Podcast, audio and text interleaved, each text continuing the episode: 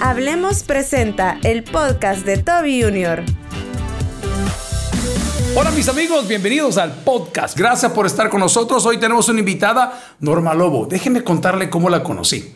Fue un desayuno maravilloso de la ministra, ahora Michelle Sol, y de repente hay una persona súper amable, súper dinámica, súper carismática, y nos saludamos. Y me llamó la atención su carrera, su llamado y lo que ha estado haciendo dentro de la Asamblea Legislativa, por lo cual hoy está buscando también la reelección.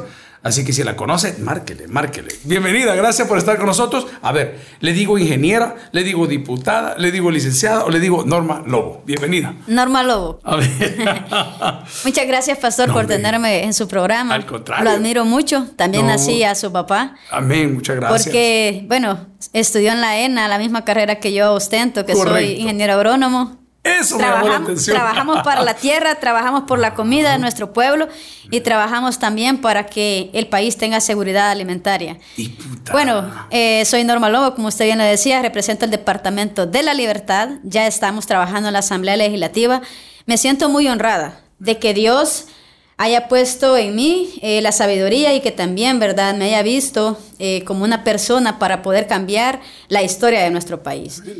Eh, yo no llegué por arte de magia, ni porque tenía un renombre ni dinero a la Asamblea Legislativa, sino que yo llegué porque Dios es grande, Dios tenía un propósito para mi vida, también así, porque los miles de votantes que me apoyaron en la elección anterior creyeron en mí, hasta el momento no les he fallado, porque yo sé que mis papás eh, también yo debo de honrar su memoria. Mi papá ya murió, mi mamá todavía está viva, pero yo, yo debo de honrarlos, yo debo de cumplir. sí, yo debo de honrar a mi padre y a mi madre, también así, honrar a todas las personas que creen en mí. Porque estábamos ya cansados de políticos tradicionales, políticos que llegaban por solamente cosas personales.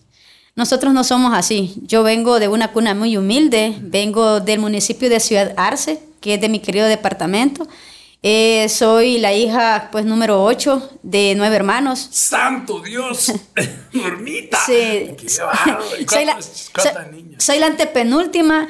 Mis papás tuvieron seis mujeres y tuvieron eh, tres hombres. Somos nueve, ¿verdad? Y eh, mi papá siempre fue una persona de fe, fue una persona que nos enseñó muchos valores, nos enseñó también el amor al prójimo, el temor a Dios y también que nosotros debíamos de hacer siempre lo justo y lo correcto, defender todo, ¿verdad? Lo que nosotros creyéramos que sí valía la pena, alcanzar nuestras metas aún teniendo tantas dificultades. Como le digo, pastor, mi papá, jornalero, trabajó en la ENA. Eh, desde, desde muy joven, trabajó como 22 años antes de él retirarse porque estaba ya muy enfermo. Y mi mamá, pues ama de casa, se dedicaba ella a la crianza de, de, aves de corral, a tener sus cerditos, como toda persona de los cantones, ¿verdad? Así crecimos en un ambiente de un núcleo familiar muy humilde, pero siempre muy lleno de amor, también muy lleno, ¿verdad?, de mucha sabiduría. Mi papá, a pesar que el nivel de estudio de él era tercer grado de aquellos tiempos, él siempre decía, no, ustedes se tienen que preparar. Yo puedo quedarme sin comer, yo puedo quedarme, ¿verdad?, sin, sin vestirme, pero mis hijos deben de prepararse, por lo menos con el noveno grado, ya vamos a ver si el bachillerato podemos continuar. Y así es como él nos preparaba, ¿verdad? Y nos dedicábamos al trabajo de la tierra, nos dedicábamos también, eh, en el cantón donde yo vivía, habían eh, muchos cafetales, íbamos a las cortas de café, desde los 13 años yo empecé a ir a cortar café para ganarme la vida y me gustaba mucho porque eh, yo sabía que era un esfuerzo que yo estaba haciendo de superación y que también, ¿verdad? Yo le podía aportar a mi papá, porque desde que yo empecé a trabajar, yo le dije, papá, ya no me compre mis útiles ni mi estreno de Navidad, sino que yo me lo voy a comprar, porque iba a cortar café, porque también, ¿verdad? Me dedicaba a otras labores como ir a sembrar caña de azúcar, muchas cosas del área de la agricultura es así, ¿verdad? Como a mí siempre me gustó ese enfoque agropecuario, siempre, ¿verdad? Y venir también de una familia que, que siempre nosotros nos preparábamos con, con los granos básicos, que el maíz, que el frijol, que no tenía que faltar, porque mi papá preparaba, ¿verdad?, para tener para todo el año. A él nunca le gustó que mi mamá anduviera en las tiendas comprando o, diciendo, mire, me puede vender o fiar eh, la libra de arroz o la de azúcar o, o, de maíz. No, a él le gustaba prepararse y era una persona muy visionaria. Eh, en la vida pues hemos tenido muchas dificultades, una de ellas fue perderlo a él Pero él nos dejó una gran sabiduría y él siempre nos decía que nosotros, y a mí siempre me decía, mira, tú puedes ser muy pequeña, pero los frascos más pequeños tienen las esencias más sabrosas y más ricas. ¿Habla, habla por la estatura? Sí. ¿Y es usted la más bajita de la casa o hay gente mayor? O Casi, bueno, ella, yo soy la más baja, pero todos éramos pequeños y muchas veces hacían el, el, el bullying, ¿verdad? que, ah, que cuando íbamos a estudiar siempre me tocaba la primera de la fila porque era la más primera de mi grado, pero a mí eso nunca me limitó y siempre trabajé a la par, ¿verdad? De, de muchas personas que quizás podían ser más grandes que, que, mi persona, pero allí siempre trabajamos. Y decirle, pastor, que la vida, ¿verdad? Que, que nosotros eh, tuvimos desde la infancia el trabajo de, de, de la agricultura, también me gustaba, ¿verdad? en los tiempos que habían cítricos en el valle ya de, de San Juan Opico, iba hasta San Juan Opico. Y ¿Cómo se llama ese valle bendito? Era famoso. Allí se llama, este, está Minas y está también... Hay uno famoso que a comprar ahí abajo. Sí. Eh, ya me voy a acordar porque sí más de Se llaman los bajillos. Los bajillos. Y era muy buen producto. No sé cómo estará hoy. No, no sé si la, tierra la han dejado descansar o no. La verdad es muy, un muy buen producto. Y sí, como le digo, cuando ya llegaban los meses de septiembre, que ya empezaba la naranja, la mandarina, nosotros nos íbamos, ¿verdad? A veces solo niños, hacíamos los grupitos y nos íbamos hasta eh, hasta Minas o hasta Los Bajillos, que es ya San Juan o Pico.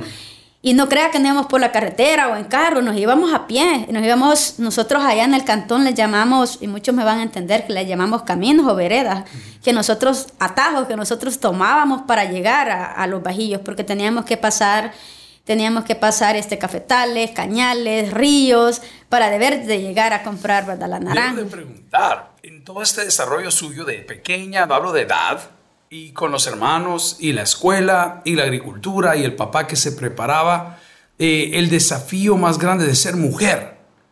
¿Cómo, ¿Cómo lo manejó? O sea, ser una chica que está laborando la tierra eh, fue, o llegar a la escuela de agricultura como mujer. ¿Cómo fue esa experiencia? Fíjese, pastor, que si a mí en la infancia me hubieran preguntado si yo iba a ser ingeniero agrónomo o si iba a ser diputada, yo quizás en ese momento hubiera dicho, Mm, están locos o eso no es para mí, ¿verdad?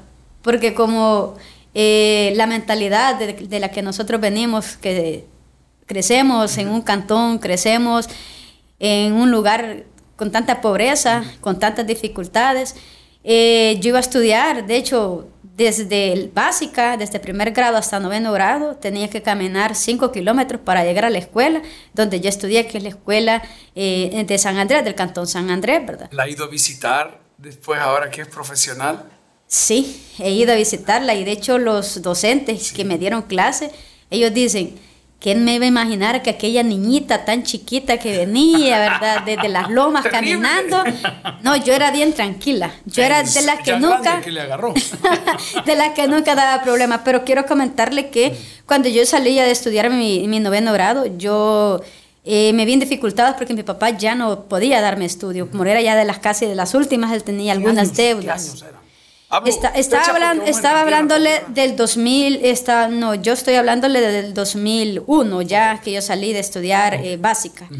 Entonces en ese momento yo le digo, mi papá, mi papá, me dijo, fíjate que no vas a poder estudiar porque yo tengo muchas deudas, tengo bastantes enfermedades ya y, y yo pues yo quiero, tengo que dejar para el maíz y para el frijol, que es nuestra comida. Y yo le dije a él, pero papi, ¿por qué yo me voy a quedar sin estudiar si, si yo he puesto todo de mi parte? Yo me llevé los primeros lugares desde primer grado hasta noveno. Yo llevaba excelencia en, mi en, mis, en mis notas. Entonces, y me dice, sí, pero yo no puedo. Y yo esa noche yo, yo lloré y yo le dije a Dios, y no le reclamé a Dios, sino que le dije, Señor, esto no es justo lo que está pasando. Yo quiero salir adelante, yo no me quiero quedar eh, yendo a cortar café, yo no me quiero quedar, ¿verdad?, en esta pobreza, de, porque cada vez que yo iba con el saco de café, en, en esa barranca, ¿verdad? O subiéndola para sacarlo a, la calle. Yo decía, es que yo no me tengo que quedar acá, ¿verdad? Entonces yo le decía, Señor, ayúdame porque yo he sido una buena hija, yo nunca te he fallado y yo quiero estudiar para servirte, para servirle a la gente. Entonces... ¿La familia era una familia de fe? Sí. Entonces, cristianos? Sí, mi papá, nosotros crecimos en la religión católica. pero sí practicantes. Sí. Entonces, en ese momento, al siguiente día, mi papá va a hablar con el director de la ENA de ese momento y le dice, eh, ingeniero, fíjese que yo tengo una hija que quiere seguir estudiando el bachillerato, pero yo no puedo. ¿Qué hago? Y le dice él, mire, don Adán, mi papá se llamaba Adán Lobo, mire, don Adán, ¿por qué no va a FEPADE? Y vaya a ver si le pueden dar una beca a su hija deme la dirección, yo me voy a ir a buscar. Y se vino a buscar a FEPAD en ese momento, ¿verdad? Ya estábamos en octubre, casi llegando a, noviembre, y él se viene. Entonces, en ese momento estaba, estaba bien temprano, le abrían las 8 de la mañana. Estaba la ordenanza y le dice, señor, ¿y qué deseaba? Fíjese que quiero ver si me le dan una beca a mi hija, le dijo, porque yo no tengo para darle estudio y ella quiere estudiar. Y le dice, ay, le dice, pero bien tarde he venido porque las becas se dan en agosto, o sea, ya no es tiempo, casi estamos ya, bueno, estamos en noviembre. Ay, no, pero yo voy a hacer el intento porque mi hija quiere seguir estudiando. Pues él le dijo, mire, yo me siento orgullosa porque mi hija solo 9 y 10 se lleva, yo traigo los certificados, me puso el de séptimo, octavo y noveno, porque todo me pone, me todo, hija medio. Entonces, en ese momento ella vio las notas y ya cuando ya era la hora de ingresar y que estaba la recepcionista, bueno, quien lo atendió, Justo así le dijo, no, señor, fíjese que ya no es tiempo, ya las becas se entregaron y, ya no se puede. Pues en ese momento Dios usó como, como eh, un referente a la señora ordenanza y le dice la ordenanza a la quien la atendió, mire, por lo menos revísele las notas de la muchacha, viera qué buenas notas lleva. Entonces le dio curiosidad y le dice, présteme los documentos que trae. Y empezó a, a ¿verdad? Los certificados, así también las libretas de notas de ese momento. Entonces, ya cuando ve mis notas, dice, qué lástima que esta joven se quede sin estudiar. Véngase la otra semana, tráigala, la vamos a entrevistar. Y mire, no le prometo nada, pero vamos a ver si el comité puede, en que sea, ¿verdad? O sea, dar otra beca más. Pero usted véngase con ella. Pues nosotros todos esos días estuvimos orando para que se diera, ¿verdad?, el milagro. Entonces yo me vengo, me entrevistan y me dicen, mira, yo no te puedo dar una beca para tres años, un técnico, pero te puedo dar para un general, un bachillerato general. Y la beca solo te vamos a dar 35 dólares que tú tienes que ver cómo vas a hacer. A mí si 10 dólares me da, con 10 dólares yo voy. Entonces, y me, me dieron la beca y estudié, ¿verdad? Gracias. ¿Los 35 dólares es para sus gastos o con eso tenía que cubrir su colegiatura? Tenía que cubrir todo. Santo. En ese momento. Entonces, de eso yo tenía que dejar, yo estudiaba en el, en el Instituto Nacional TECPAN, está casi aledaño cerca del desvío de Opico. Entonces, y de esos 35 dólares yo lo que tenía que hacer es lo siguiente, yo tenía que, si a mí mis papás me habían educado que si 5 dólares me daban, yo los tenía que convertir en 10 o 15 dólares, porque yo los ponía a trabajar. Pues en ese momento yo lo que hacía es que si 35 dólares me daban, eh, yo decía, bueno, tanto voy a usar, porque me voy a comer, ¿verdad? Un fresco y un pan tal día. Pero el siguiente día yo no me voy a ir a pie, entonces tenía que balancear entre comer o irme, ¿verdad?, a pie para mi casa. O la mayoría de ocasiones tenía que caminar los 6 kilómetros para mi casa porque tenía que comer algo, porque esos 35 dólares a veces no alcanzaban. Y cuando no alcanzaban, yo me había puesto una meta. Si mi papá me consiguió esta beca es porque yo no lo tengo que molestar a él, porque él ya no puede. Entonces, cuando yo no, no me alcanzaba, lo que hacía era lo siguiente. Mami, cree que no me presta dinero del que tiene para el molino. Aunque sea unos 5 dólares, porque con eso termino yo el mes y yo cuando ya me pongan, yo se los voy a regresar. Entonces mi mamá me daba de esos 5 dólares que tenía que para ir al molino. Entonces yo ya sabía que después me iban a ser 35, iban a ser 30 dólares. Entonces, lo que hacíamos, ¿verdad? Era que eh, a veces invertía el dinero, iba a comprar guineos y hacíamos chocobananos, o salía a vender el cantón guineo, salía a vender al cantón, ¿verdad? Alguna fruta, o si no le decía a mamá, mami, mate una gallina, haga tamales y yo se lo voy a vender. Entonces, de lo que usted venda, me da un poquito ¿verdad? de su ganancia y yo voy a tener para, para ir cubriendo lo que no tengo. Entonces, esas eran las cosas como yo balanceaba esos dos años que estudié y pues me gradué este, ya de bachillerato. Logró salir. Logré salir. Ganó la beca, la mantuvo. Sí. ¿Cuántos años dura ese bachillerato? Dos años, porque era un bachillerato general. Y luego de eso yo me quedo, salí en el 2000, a finales del 2003 del bachillerato, y me quedo 2004, 2005, que yo no encontraba ni trabajo, ni encontraba tampoco oportunidades, alguna beca o algo, ¿verdad? Entonces mi papá me decía, yo no quiero que te vayas a una maquila, a una maquila, allí va de todo. Yo no quiero que mis hijas vayan a parar una maquila. Papi, pero ¿qué voy a hacer? Yo quiero trabajar, yo quiero ayudar, yo quiero tener mis cosas. No, pero una maquila no. Ya vamos a ver qué hacemos. Pues entonces en ese tiempo yo dije, ¿qué voy a estar haciendo en mi casa? Entonces, de lo poquito que me daban mis hermanas, 5 dólares, 2 dólares, fui ahorrando y, se me dieron a hacer mis 70 dólares. Entonces me fui para Ciudad Arce, que era mi pueblo, ¿verdad? Fui a traer unas libras de arroz, unas de azúcar, fui a traer unos churros, una gaseosa.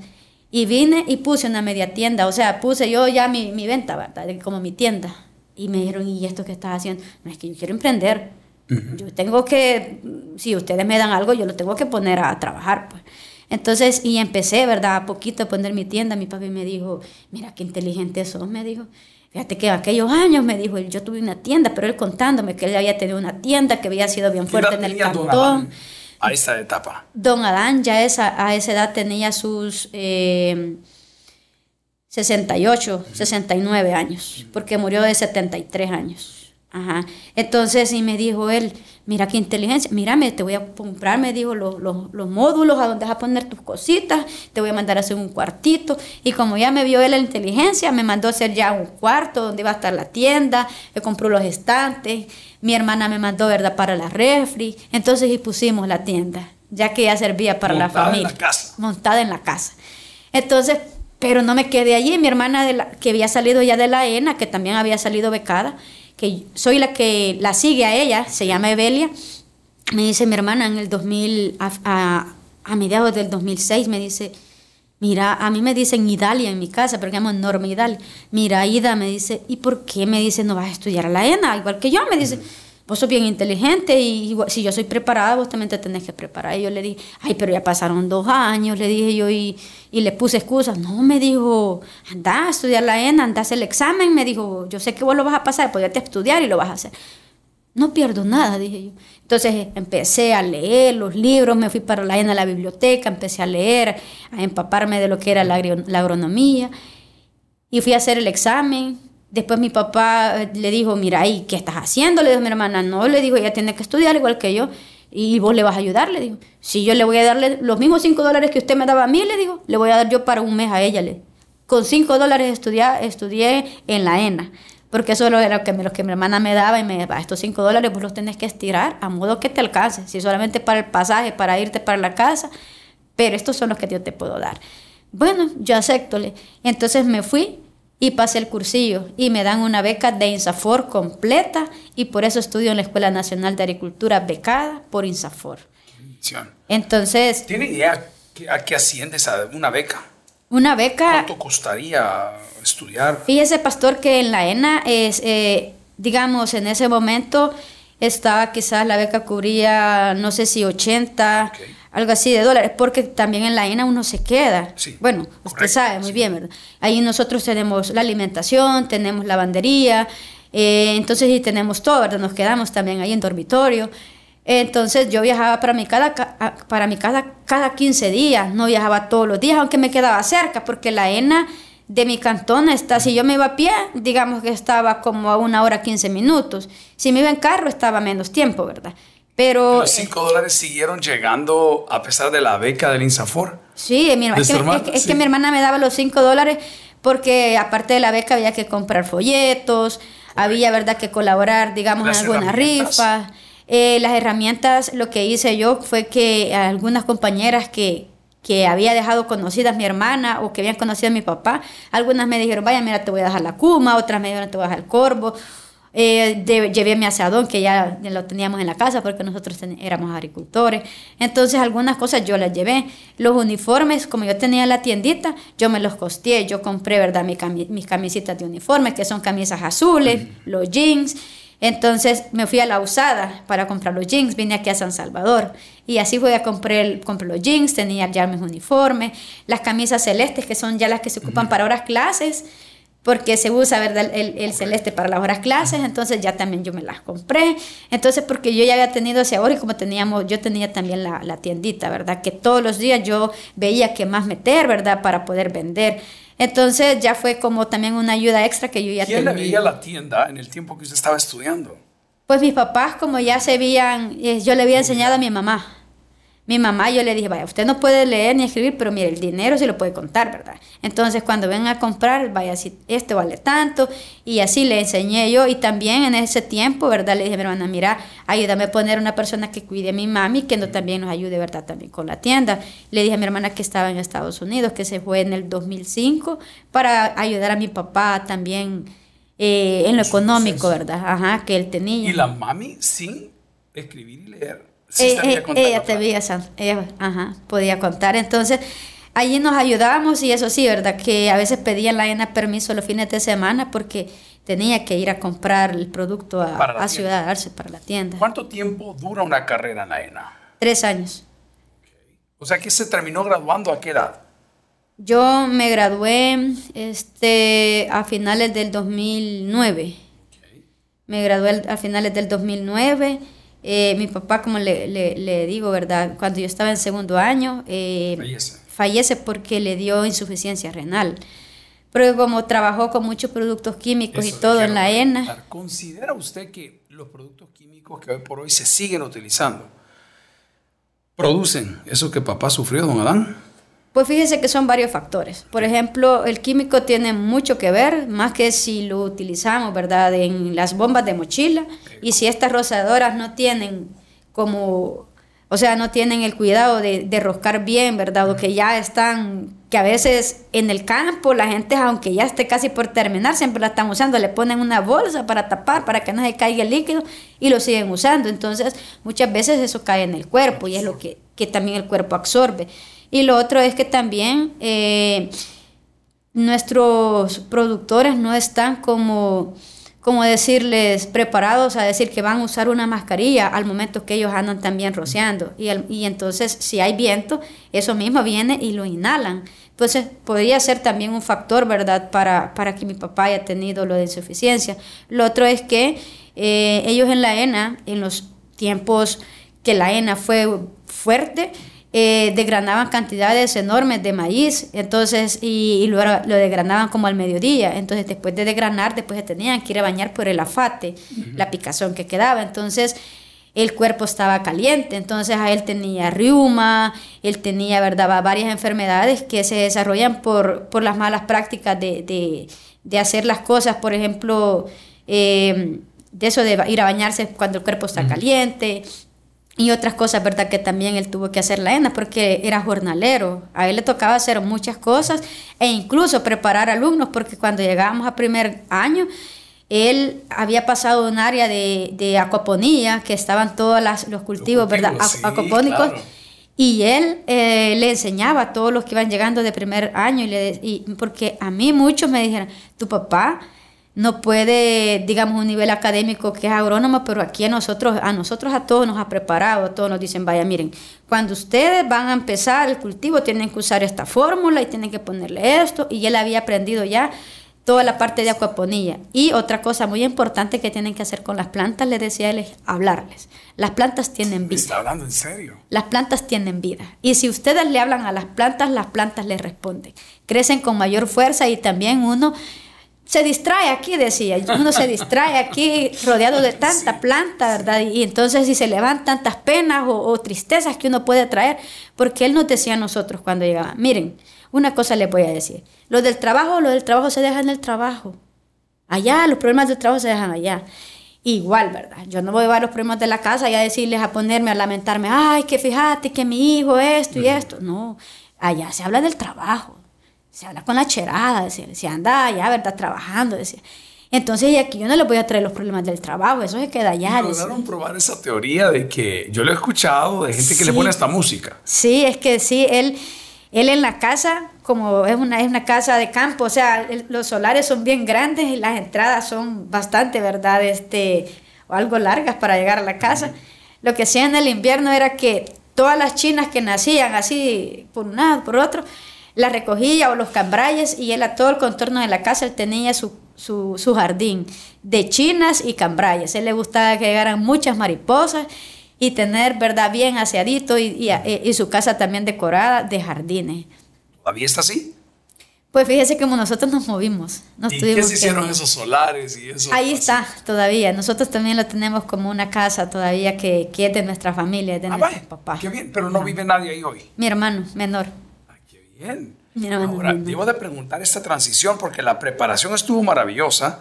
El esfuerzo notorio logró sus metas, las becas, la graduación de la ENA sobrevivió niña al campamento que hay, sí. Pero, ¿cómo entró en el mundo de la política y por qué?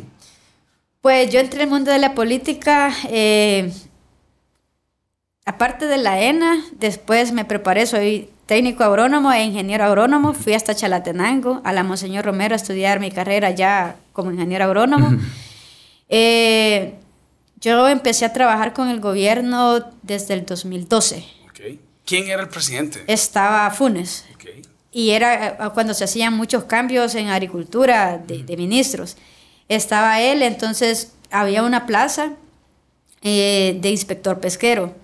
Y me dijeron a mí, ¿verdad? Fíjate que hay una plaza de inspector pesquero que no está con tu nivel todavía académico porque allí gente de bachillerato entra. Yo quiero aprender, yo quiero trabajar. Y yo necesito porque todavía estoy sacando mi tesis, le dije porque yo me costeaba, ¿verdad? O sea, en proyectos, en esto, tuve que trabajar para deber de costearme la universidad. Y a veces solo con el pasaje, yo nunca me... me no reclamó. no he reclamado ni decir, no es que yo si no llevo dinero no voy, ¿verdad? No, yo si era con el pasaje, con el pasaje, me iba hasta Chalatenango o pedía raya a mis compañeros. Mira, vas a ir, sí, me da raya, vamos. Entonces ellos a veces cuando me veía que yo no, no comía, me decían, Lobo, vamos a comer porque en, la escuela se, se, encariñaron mucho con el apellido Lobo. Entonces a mí en la escuela me decían Lobo, no me decían Normita, no me decían, no, solo la Lobo, la Lobito y así. Entonces, y me decían, hey, vamos a comer. No, fíjate que, no, vamos, yo te invito, venite. Me decían siempre, entonces yo decía, qué bendición, ¿verdad? Entonces, y, y yo siempre, siempre le di gracias, pastor, a Dios por cada prueba que me puso, por cada verdad, eh, misión que Él me puso en el camino. Cuando yo empecé ya, que, que, empecé a trabajar e, en el Ministerio de Agricultura, yo había trabajado en proyectos, había trabajado... ¿Es exigente como jefa? Mm, poco. Pero yo empecé, pastor. Mire, desde que le dicen, lobo, lobita, ahí viene la luz. Pero mire, yo empecé en, en el ministerio desde abajo, digamos, de inspector pesquero. Y empecé, yo dije, me tengo... ¿Qué hace un inspector pesquero? Perdone mi ignorancia. Mire, me tocó aprenderme todos los nombres de los pescados habidos y por haber. Todos. Entonces yo dije, o sea, yo sé de la tierra, cultivos, pero no sé nada del mar, ¿verdad? Y en el inspector pesquero yo me fui más allá. El inspector pesquero solo tenía que hacer inspecciones de embarcaciones artesanales, que estas tuvieran su documentación, porque los, los pescadores deben de tener sus embarcaciones, al igual que un vehículo, con su licencia y con su matrícula.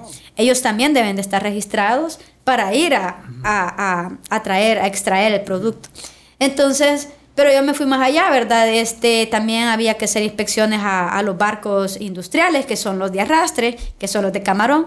Así también había que hacer inspecciones en veda a los comerciantes mayoristas en carretera. A veces teníamos que estar a la 1 de la madrugada, a las 2 de la madrugada, dependiendo la zona donde estábamos, ¿verdad? Entonces todo eso yo lo hacía. Ahí incluía huevos de tortuga cuando eran prohibidos. Todo y el camarón, porque el que se veda es el camarón, ¿verdad? ¿Y eso sucede para darle chance a crecer?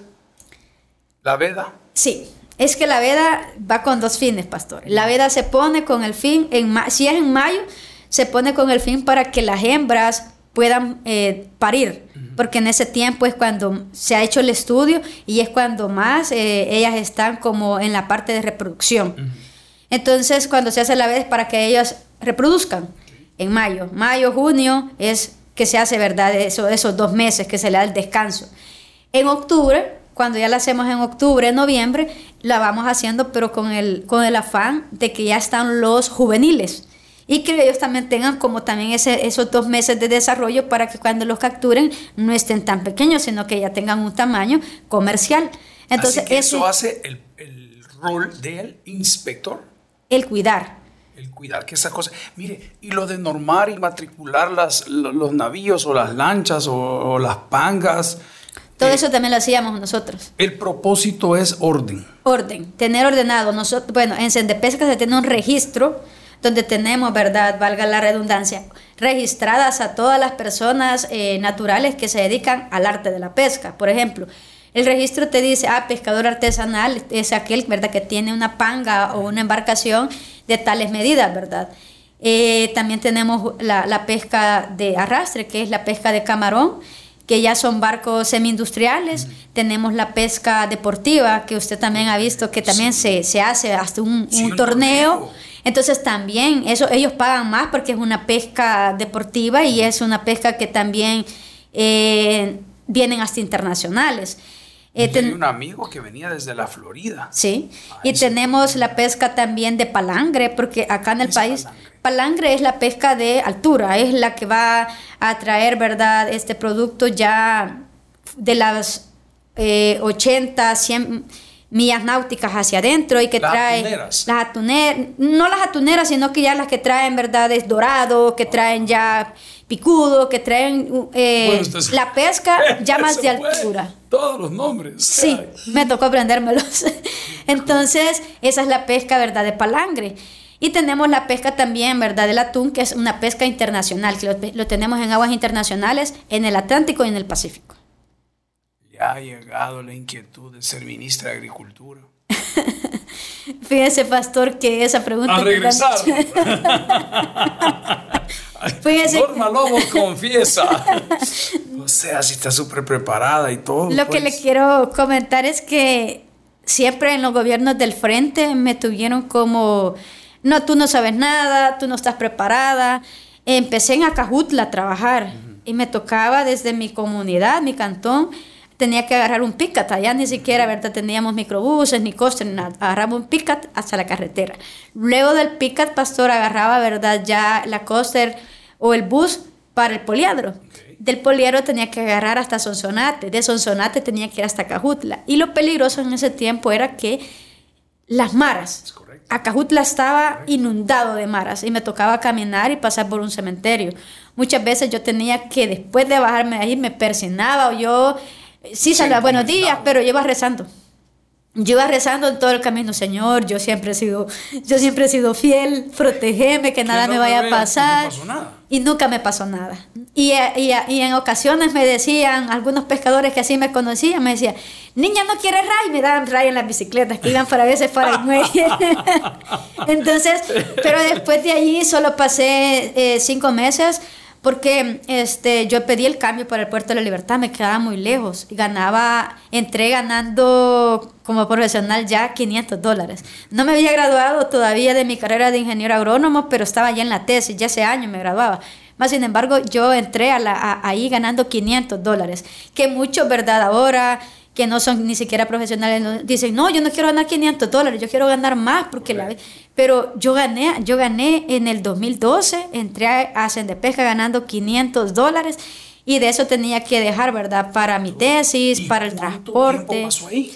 Pasé cinco meses yendo hasta allá. Luego me trasladaron para el Puerto de la Libertad y es por ello que cuando yo llego al Puerto de la Libertad ya e, es, como mi casa. La gente me dice normita, chiquita, licenciada hasta el día de hoy. Entonces yo llego donde ellos y es como que, ay, viene la normita, aún siendo diputada. Entonces, pero siempre los gobiernos, eh, cuando yo llegué, hacen de pesca la libertad, estaba una, eh, una persona que me ayudó a crecer mucho. Me dijo, mi jefatura me dijo, tú eres profesional, yo soy profesional y quiero que te aprendas todo cómo se maneja, ¿verdad?, una jefatura de acá, porque yo sé que vos vas a llegar, me dijo, a, a, a tener, ¿verdad?, cuando yo me vaya o cuando pase algo, vas a ser la jefa.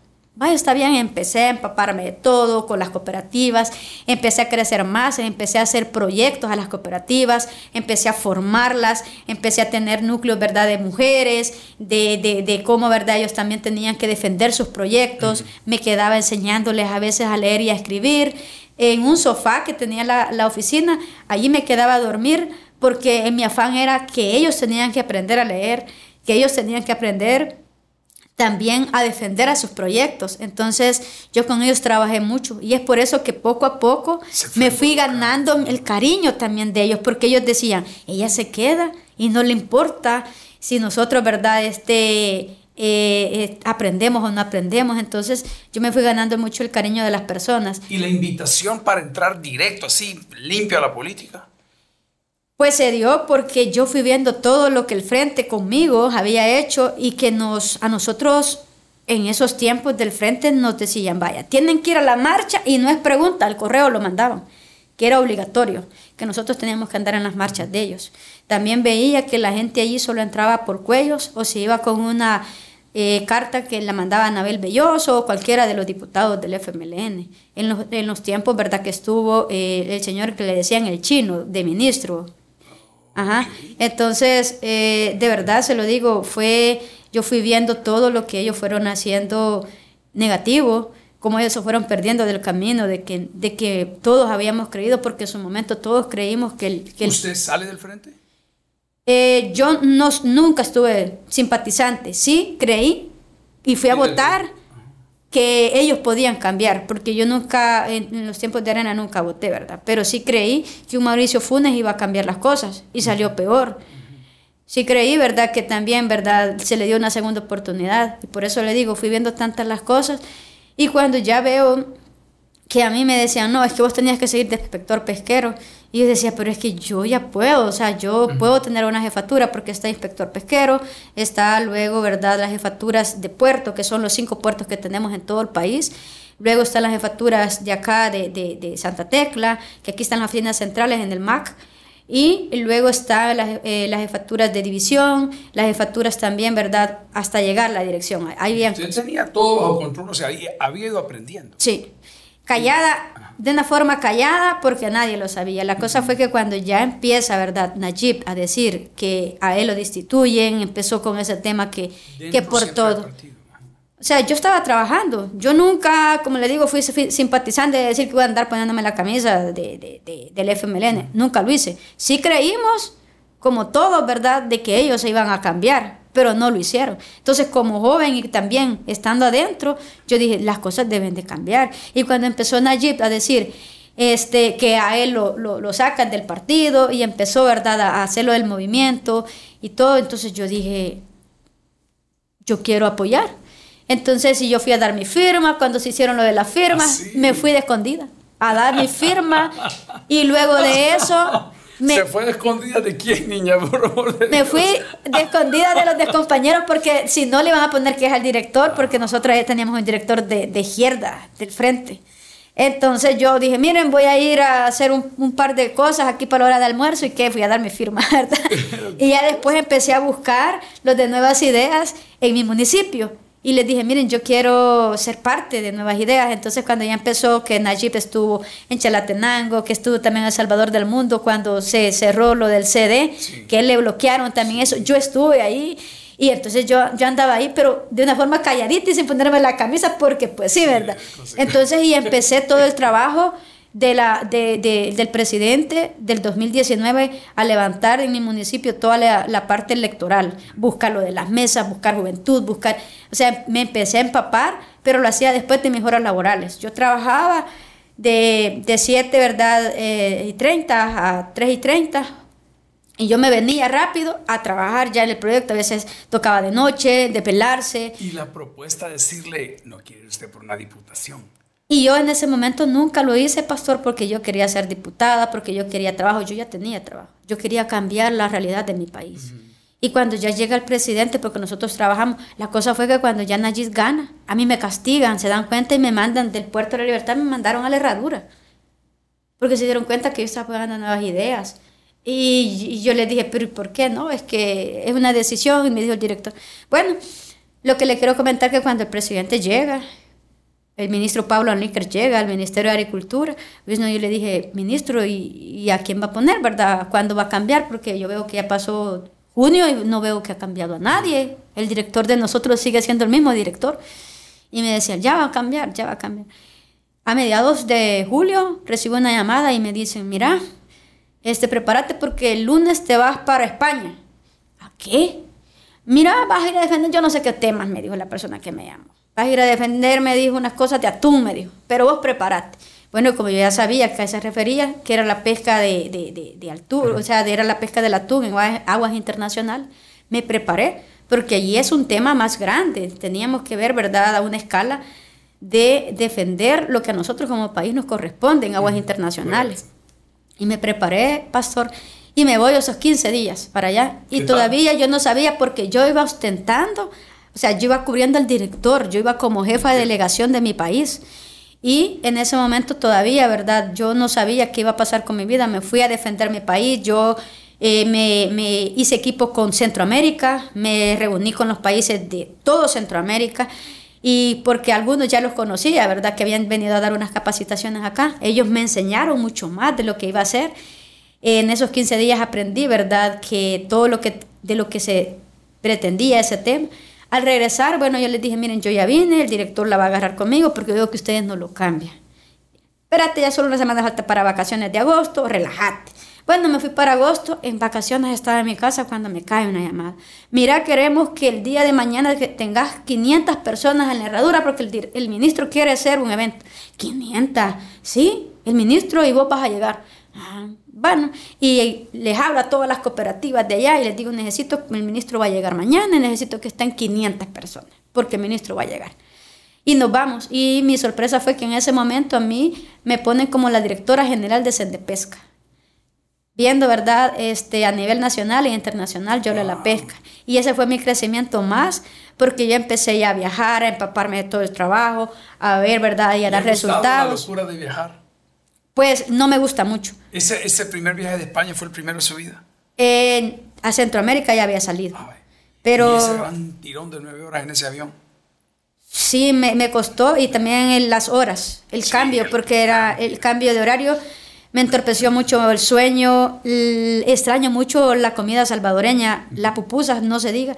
Pues entonces, cuando ya soy directora, ¿verdad? Yo empiezo a trabajar y ya para cuando se fue, se dio lo de la que iba lo de los candidatos y los diputados, llegan a mi oficina y me dicen los compañeros de, de mi municipio, mira, mire, queremos que lo represente como diputado de nuestro municipio porque usted, ¿verdad?, tiene esta y esta cualidad.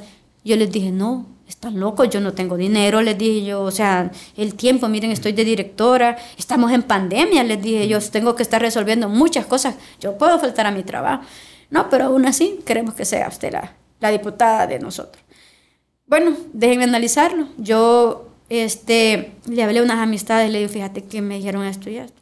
Dale, porque vos puedes ganar, pero es que me voy a gastar todos mis ahorros. No importa, pero usted va a ser diputada.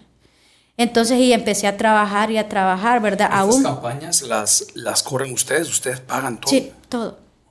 Mm, todos nuestros ahorros se van ahí en la campaña. Entonces empecé a trabajar. ¿Se arrepiente? No volví a poner otra tiendita para poder sí, sí, al regresar Norma Lobo afirma que eh, así fue como ya yo me meto en esto de la política. Yo les digo en su momento sí me voy a meter en esto pero no me dejen sola. Empecé a trabajar y a trabajar para las internas porque también había un filtro ¿verdad? un filtro de las internas. Íbamos 49 candidatos y de los 49 aún eh, no haciendo mucha campaña porque tenía mi trabajo, quedé en la casilla número 6 en ese momento. Y eh, pues nos metemos de fondo a todo, ¿verdad? Y como le digo, yo tenía la dirección, yo siempre he sido una persona que mi papá y en la escuela me enseñaron que yo tenía que tener responsabilidad con todo. Así es que yo hacía mi rol de directora desde las 7 de la mañana hasta las 4 o 5 de la tarde, ya después me dedicaba a la política. Porque yo decía, no, este es mi trabajo y yo tengo, o sea, yo tengo que cuidarme, ¿verdad? Cuando gana lo primero que hizo cuando le dijeron, Normita Lobo, ingeniera, pedagoga, directora, ganó? ¿Qué hizo? Me sentía emocionada y me sentía agradecida con Dios. Siempre mis logros. La primera llamada, ¿quién la hizo? Fíjese que yo se me, cuando se da en ese momento uno se siente, a mí se me basta el hambre. Siente ansiedad uno y también siente, voy a quedar o no voy a quedar, ¿verdad? En ese momento todo fue gracias a Dios. Mi familia me llamó, me dice, ya estás adentro. Mi familia es muy humilde. Mis hermanos, mi mamá, como le digo, ya tiene 80 años, es una señora adulta mayor. Y, y sí, este, ella siempre con sus oraciones y me dice, yo siempre le pido a Dios que te cuide, que siempre te bendiga, porque sos una, una, una buena hija, una buena hermana. Eh, soy mamá de una niña de crianza porque mi hermano murió en el 2017 y la niña tenía 11 meses, entonces ahora la niña... Asumió el rol. Ajá, tengo una niña, ¿verdad? Y con ella he aprendido a ese amor de madre también. No. ¿Hay esposo? Tampoco. ¿Ha habido novio? No, siempre. Probablemente venga alguien. A lo mejor. a lo mejor. Siempre me he dedicado. Ah, quiere de los atunes de agua profunda. sí, sí. Pero sí. Un Marlin quiere la niña.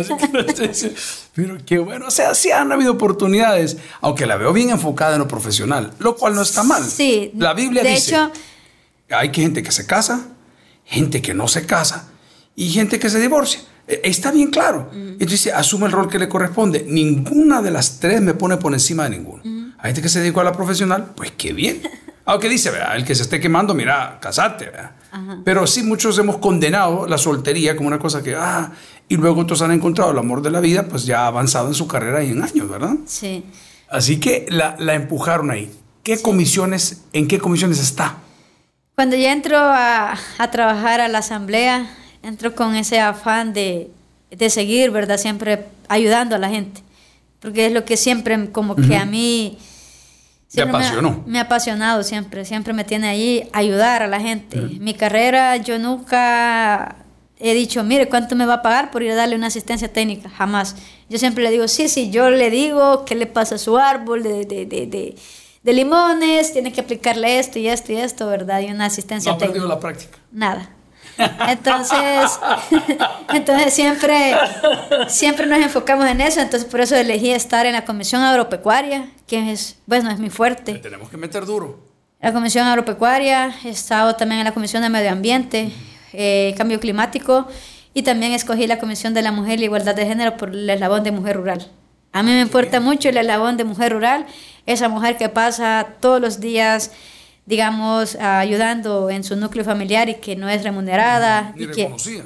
Sí, y que nosotros debemos de apoyarle. Entonces, también estuve en la comisión eh, que estuve estudiando lo, de, lo del agua, de la ley de recursos hídricos. Estuve, gracias a Dios, también en esa comisión. Estuve dando mis aportes por la parte que agricultura tiene quizás... Eh, quizás el 60 o el 70% más de gasto de lo del agua que, que lo, lo, demás, ¿verdad? Entonces, estuve también viendo eso con los productores. Eh, o sea, también... Sí se ha bajado. Sí. ¿Cómo ve sus posibilidades para la reelección? Pues mire, todo es por la voluntad de Dios. Uh -huh. Y yo digo que nada pasa si Dios no lo permite. Uh -huh. Y yo le he venido repitiendo que todo es porque Dios me lo ha permitido. Si el Señor Jesús me permite, ¿verdad? Eh, servirle nuevamente a mi país porque estoy soy una fiel seguidora de que yo digo que tengo que servirle a mi país hasta que Dios eh, lo quiera. Entonces, yo digo que sí, las, las posibilidades son muy grandes. Estamos en un partido político que hoy por hoy las personas tienen una aceptación muy grande. Un presidente que, así como usted lo dijo, se ha fajado a trabajar también, ¿verdad? Estos, estos cuatro años y medios. Y los cambios se han visto, pues hemos sido parte de esos cambios. Nosotros desde la Asamblea hemos dado todos nuestros votos para que el presidente tenga la gobernabilidad que necesitaba. Aún así también hemos, como profesional, también estado eh, metiendo mi trabajo también de, de, mis leyes, algunos decretos. Eh, gracias a Dios en esta legislatura, pues eh, una ley de, de las tierras del Valle de Zapotitán. Ese era. Zapotitán, era nombre que andábamos buscando. Cuando dije, mire, mucha gente iba a comprar Zapotitán, sus sí. frutas y sus legumbres. Sí. Era bello. Uh -huh. No sé cómo está hoy. Sí, ya está. Um, pues por lo de la misma, lo de la carretera Claudia. Lars, Sí. eh, había que proteger esas tierras. ¿Usted ¿Y sabe? se ha hecho? Sí. Yo metí, ¿verdad?, la ley en la cual hay una ley especial de la, de la protección de las tierras aledañas al periférico Claudio Lars y todas aquellas comprendidas en el distrito de riego del Valle de Zapotitán. Es que es todas. Entonces, ¿por qué? Porque, o sea, con el desarrollo que ahora se tiene con la carretera, se pueden transformar en viviendas, eh, también en la así. Costa del Sol, este fin de semana, Sí. fuimos con 400 y tantos pastores a una mañana de retiro y se dejó el resto de día libre para ellos ahí. Un hotel que se llama El Tesoro Beach. Se lo recomiendo. Bonito, de la familia Closa, súper amables, una atención maravillosa, lindo lugar y tuvimos el evento. Yo me vine una hora, estuve por ahí. Pero venía con mi esposa de regreso y voy viendo al lado derecho e izquierdo de la carretera que todo lo que fueron cañales, ya ahora son casas y van para arriba hoteles. Y a mí me alegra, pero hay que tener un balance. Sí. Un balance. Mire, parece mentira, hemos llegado a 50 minutos y no hemos hecho ni una pausa. Pero si tiene una palabra final para nuestros televidentes, para como los amigos que nos escuchan, en, no sé, le digo blog, le digo podcast, le digo programa. Eh, este es el momento porque estamos en el segmento de mujeres y política. Sí. Y hemos podido conocer linda su historia y me encantaría tenerla invitada con las mujeres de fe para que les cuente de qué se trata ser esforzada y valiente. Con mucho gusto, Por pastor. favor, este es su momento. Yo pues únicamente quiero decirles gracias a toda la población por el apoyo que nos han brindado. Sabemos que ustedes tienen eh, y creen en todos los políticos que ahora estamos en la Asamblea Legislativa. Eh, ahora pues voy a otro periodo más, primero Dios y también al voto que ustedes me puedan dar. Estoy en la casilla número 6, espero su apoyo marcando mi rostro. Allí me estarán dando, ¿verdad?, un voto de confianza, un voto que yo no voy a defraudar y que seguiré trabajando por aquellas mujeres guerreras y también por la agricultura de mi país. Así también me importa mucho el desarrollo a, también a nuestra juventud, a nuestra niñez, la educación y también la seguridad que hoy por hoy estamos garantizando a toda nuestra población. Pastor, muchísimas No, gracias. Y también dio. Se nos dio. se nos dio estar acá y pues decirle que todo se lo debo a Dios Amén. y todo pues va puesto en, en las manos de Él, que este 4 de febrero muchas personas crean, ¿verdad?, en la casilla número 6 en esta pequeña y gran mujer. Muchos Sí. me dicen, a mí me dicen pequeña gran mujer porque de verdad tengo y me considero tener un corazón muy grande para ayudar a los demás y para también, ¿verdad?, cambiar eh, lo que yo no tuve en mi infancia, en mi adolescencia y todo lo que yo he venido pasando. Yo no quiero que las futuras generaciones lo vivan ni que tampoco tengan todas esas dificultades que yo tuve que pasar para llegar hasta donde estoy. Y pues por fe les puedo decir que primeramente Dios estaré legislando y trabajando para ustedes en la Asamblea Legislativa en un periodo 2024-2027. Y muchas gracias. No, muchas gracias, amigos. Lo escucharon de primera mano. Mire qué privilegio saber de las mujeres salvadoreñas, esforzadas, valientes. Ojo, y vea que en el camino nos habló que asumió una responsabilidad que no le correspondía, el tener que crear una criatura. Y eso es una bendición de Dios. Bueno, yo digo hasta aquí y decimos gracias a Norma Lobo, la pequeña gran mujer que usted va a estar buscando para esta reelección. Que Dios les bendiga. Hasta la próxima. Esto fue el podcast de Toby Jr.